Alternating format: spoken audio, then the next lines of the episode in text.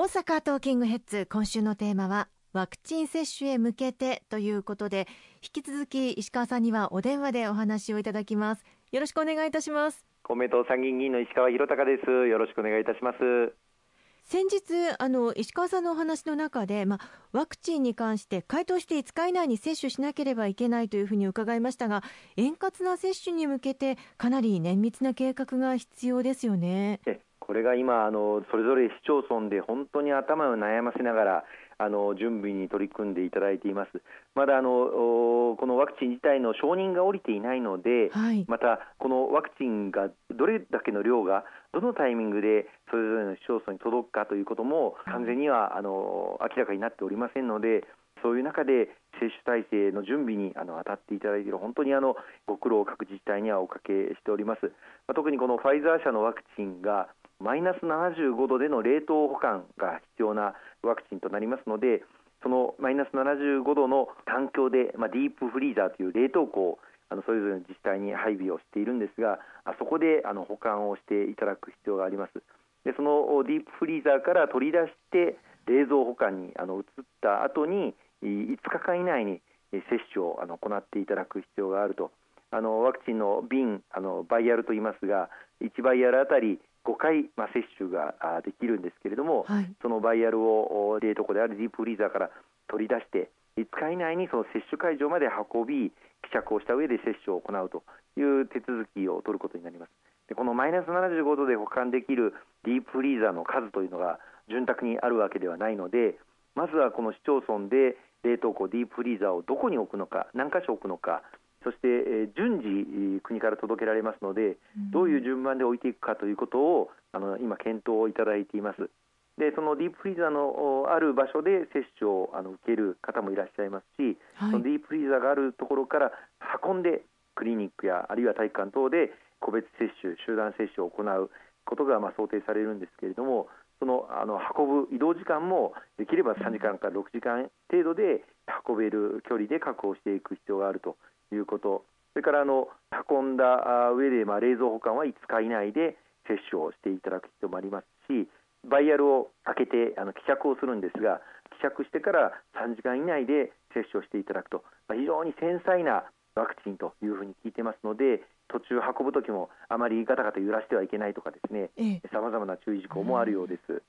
そして大事な点としてはワクチンの量がしっかり確保できるかどうかだと思います。4月からは高齢者への優先接種ということですが安定供給ということが重要になってきませんか？そうですね。これはまずはあのベルギーで製造されている製造工場からあの運ばれてくるというふうに聞いています。でその供給量、まあ、全体としては十分な供給量を確保するということをファイザー社との間で契約を交わしているんですけれどもやはりあの製造ラインの状況また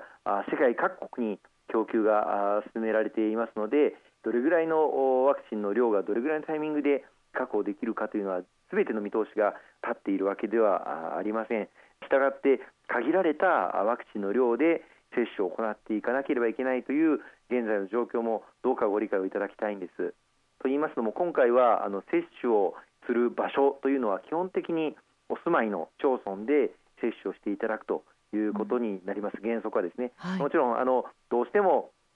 例えば病気の療養でご自身の住所から離れたところで暮らしていらっしゃる方々あるいは学生さんで住民票はあの親元に残しているけれども長年大学生として学生寮に住んでいらっしゃる方々こういった方々については特別な扱いとして他の住所地での接種も可能なんですけれども原則はあのお住まいの地での重症のある市町村で接種をしていただくということになります十分なワクチンの供給量があれば自由にですね、はい、他のところでも打てるということが可能になるんですがどうしても今限られたあのワクチンの量の中で接種を行っていくということからは接種を行っていただく人数というものをできる限り正確にあの把握をしていくということが必要になります。またさらにこの新型コロナワクチンは先ほども話がありましたが、搬送方法に非常に厳格な規制がかけられることになります、うん、そういう意味でも1日何回分この場所では接種できるという数が限定的になってまいりましてそこに予約していただいてその予約した方のみが接種を受けることができるということになりますのでそういう予約の数を把握する上でもご自身のお住まいの住所にある接種会場で受けていただくということが制約となります。まあ、そういう意味であのその供給量が限られている中でギリギリの中で各自治体準備に当たっていただいているということをどうか接種をされる方々本当はお仕事されている場所で受けたいとか、あるいはお隣の市町村の病院の方が実は近いという方もいらっしゃったりする場合もあるかもしれませんけれども、どうかあのご理解をあのいただきたいと思います。本当にあのそういう意味では各自治体の負担というのはものすごく大きいものになりそうなんですね。そうですね。今あの各自治体あの本当に大車輪でこのワクチン接種に向けた接種の実施計画というものをあの作っていただいています。あの大阪でも小さな町村ではですねお医者さんの数が少ない、えあるいは看護師の方々の数が少ないということでその接種体制の確保また会場では事務手続きを行っていただく方々も確保する必要があります。まあ、3ヶ月から6ヶ月という長期にわたって接種をずっとやっていく中で毎日のようにあの接種に当たっていただく医療従事者の方々を確保することも今、ただでさえあの医療提供体制逼迫した状況にある中で大変混迷をあの極めております。まあ、こういったことも含めて各市町村の担当の方々またこれを側面からあのまた全面的にサポートいただいているあの医師会の先生方本当にあの頭の下がる思いでこの準備に当たってくださっております一日も早く各自治体の接種状況が固まってくればですね住民の皆様にも情報提供されるようになってくるかと思いますが今まさにその準備に大車輪で当たっていただいている状況だということをご理解をいただきたいと思いますね。